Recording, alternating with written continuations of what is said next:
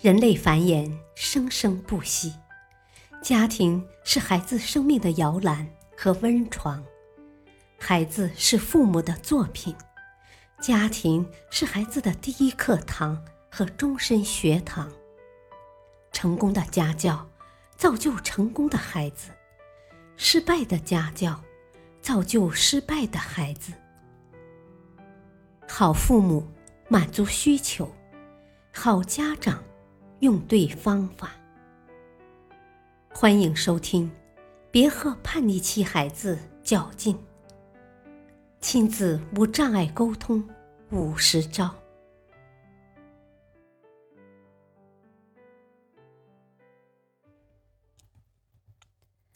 生活篇，伴随着孩子快乐成长。开篇小语。这是一个成年人都感到迷茫的时代。任何一个正常人都想生活在一个好社会，都想过上幸福美好的生活。毋庸置疑，一个冷漠、无情、自私，甚至贪婪的社会绝不是好社会。但是现在的生活似乎并没有那么平静。食品安全、信息安全、贪污腐败、恐怖袭击等等纷乱景象层出不穷，这让我们每个关心生存环境的人都有些隐约的担心。有人认为，存在即合理，我们不用太过于担心，这显然是错误的。我想。这都是没责任之人的敷衍之谈，存在的合理性并不代表这些风气和现象属于正能量，更不代表它有什么社会价值。如果我们不提倡一些积极的人生态度，那么这些不好的社会风气就会严重影响青少年的健康成长，腐蚀他们的心灵，最终毁掉整整一代。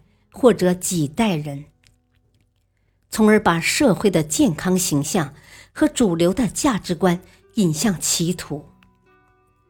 这不是危言耸听，因为作为心智成熟的成年人，面对这些暗流涌动时，我们尚且都做不到百毒不侵，都会在各种海量的信息面前感到迷失、迷茫和矛盾的话。那些尚处于价值观形成期的青少年，就更可能彻底丧失自我，迷失在这纸醉金迷的世界里。这是一件非常可怕的事情。虽然青少年们大部分时间在学校里，可以稍微远离不良社会风气的污染，但是学校也毕竟属于社会的一部分。通过网络社交以及很多渠道。孩子们也有很多条件去接触社会。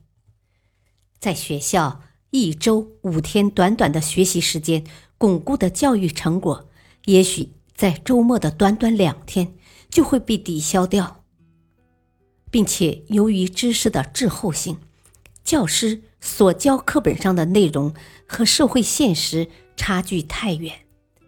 课本上的知识如果照搬到现实生活中，孩子们可能会被撞得头破血流，有些老师也因此开始畏手畏脚，感到无所适从。教师对于学生的管理更是难上加难。以前对于学生来说，老师就是学校里的父母，有着很高的权威，但到今天，老师的角色变成了服务学生的保姆。社会的进步和科技的发展，使得学生心理超前成熟，教师和家长都很难琢磨他们的心理，很难起到疏导的作用。同时，因为教育理念的改变，老师都是以说服教育为主，而一旦有些老师缺乏这方面的才能时，或者在教育管理出现失误，社会媒体和舆论导向又会一面倒的。指责老师们时，就会让老师们如坐针毡，在行使教育权的时候也是慎之又慎，不能出现任何过失。虽然学校教育充满艰难和挑战，但这并不是我们教育工作者停止脚步的理由。这些困难只会让我们更加意识到伴随、守候孩子快乐成长的重要性。我觉得老师们应该放下包袱，不要当板着脸的训斥者，而是充满温情的去关心学生。我们知道，栽树栽根，育人育心。青少年的人生观、价值观，对他们的学习和工作、智能和个性发展起着指导和调节的作用。要让青少年生活多些阳光，少些阴霾，仅仅靠老师和学校的努力是远远不够的，还离不开社会和家庭的配合。这都缺一不可。虽然这个社会有积极的因素，也有消极的因素，但我们要教会孩子正确的去看待他们，从积极一面中汲取力量，从消极一面中总结教训。如果学校教育是一套，社会和家庭教育是另一套，他们互相矛盾。互相抵消，这样的教育就很难发挥它应有的作用。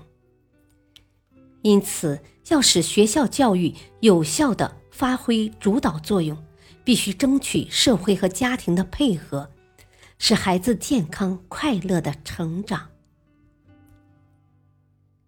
感谢收听，下期播讲：家庭氛围要规则还是要民主？